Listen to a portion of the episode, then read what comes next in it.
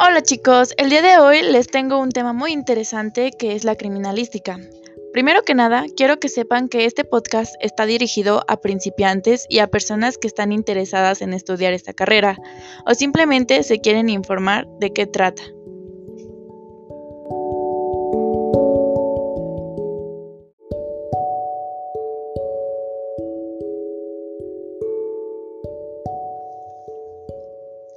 Primero que nada, quiero que sepan que dentro de la criminalística existen aplicaciones clásicas como es la fotografía, planimetría, balística, química, dactiloscopía, mecánica, urbanismo y paisajismo, ecología e informática, grafoscopía, hechos de tránsito, entre otras muchas.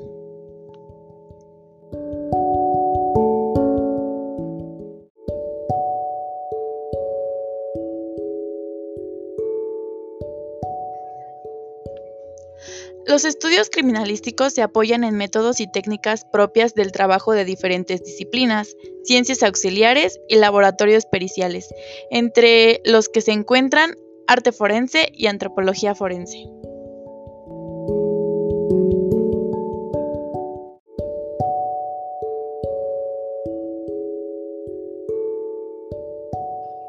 Bueno, el arte forense es el retrato compuesto o hablado, realizado a partir de la memoria de la víctima. Es el más famoso, pero también se lleva a cabo dibujos con base en videos y fotografías, y progresiones de edad en caso de personas desaparecidas. Utilizan un respirador, lápices, testimonio, ya sea verbal o con fotos y videos, para ofrecer opciones al artista.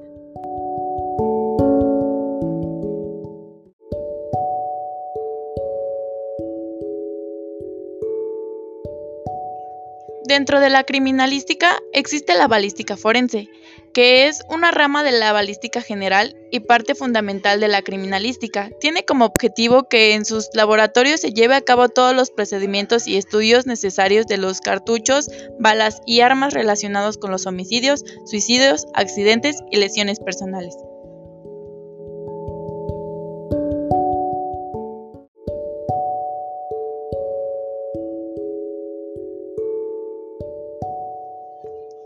También existe la dactiloscopía, aunque la gran mayoría de las impresiones dactilares pueden hallarse en el lugar de los hechos, en otros casos es necesario que el objeto que posiblemente tenga huellas latentes sean trasladados a los laboratorios para su reactivación, utilizando polvos, vapores de yodo, cianuro, acrilato de sodio o por medio de rayo láser.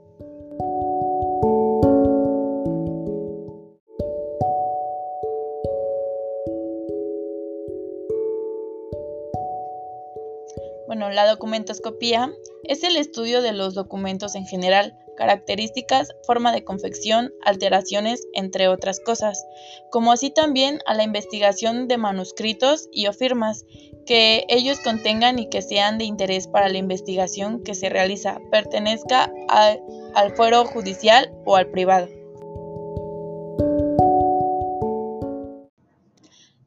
La entomología forense se basa en la sucesión ecológica de los antrópodos que se instalan en un cadáver para determinar la fecha de la muerte. Es especialmente útil en cadáveres con varios días, semanas o meses de antigüedad. También existe la fotografía forense, que es la participación del fotógrafo para realizar la fijación fotográfica de la escena y todo lo relacionado con la misma es fundamental. Sin embargo, es solo la primera parte de su trabajo, ya que posteriormente tendrá que realizar la investigación adecuada.